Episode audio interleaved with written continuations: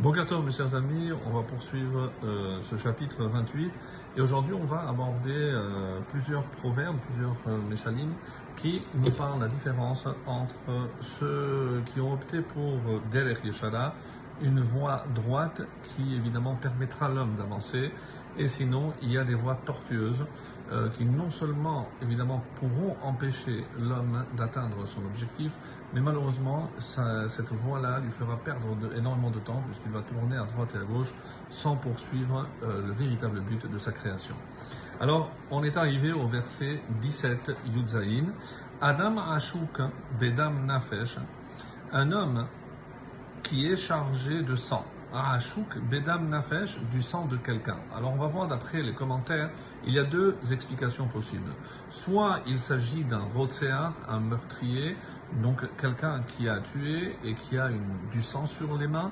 Et la deuxième explication, aussi très originale, puisqu'elle fait écho un des thèmes qu'on a développé dans les cours de la paracha, c'est que ça concerne euh, le, meurtrier par inadvertance. Autrement dit, c'est quelqu'un qui euh, est poursuivi, euh, pris en chasse par le Goel Hadam, le vengeur. Rappelons le cas, c'est quelqu'un qui a tué par inadvertance, involontairement quelqu'un, et un parent, un proche de la victime a la possibilité donc de le venger en le pourchassant.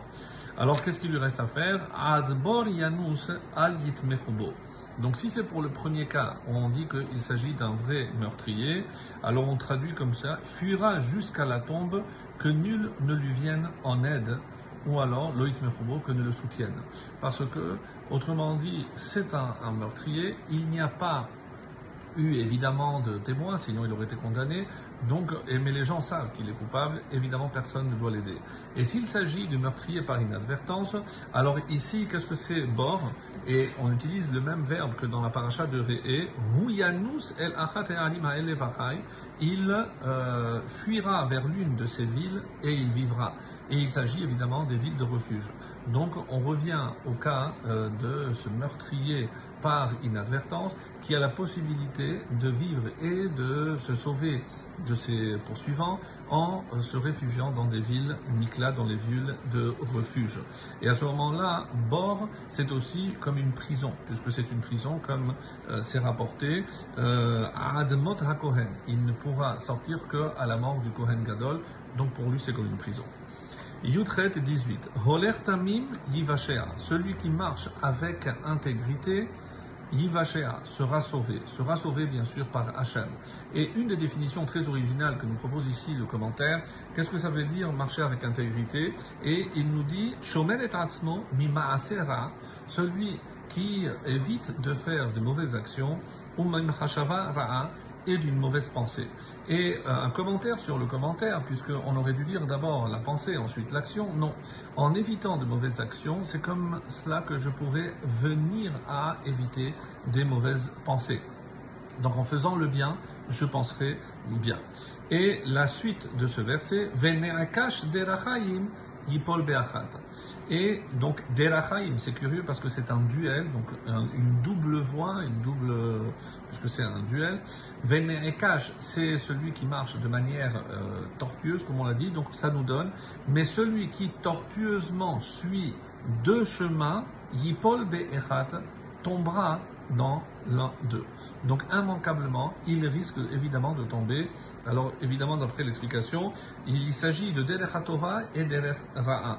Quelqu'un qui fait un peu le bien, un peu le mal. Et forcément, s'il tombe dans l'un des chemins, c'est malheureusement celui du mal, comme il dit. Et Rashi nous dit, Bera'a echat ve'en tekuma. Donc le jour où il tombera sur un malheur, et là il ne pourra pas se relever. Parce qu'il a voulu jouer dans les deux tableaux, la voie du bien et la voie du mal. Donc il faut choisir. Yud Tet 19.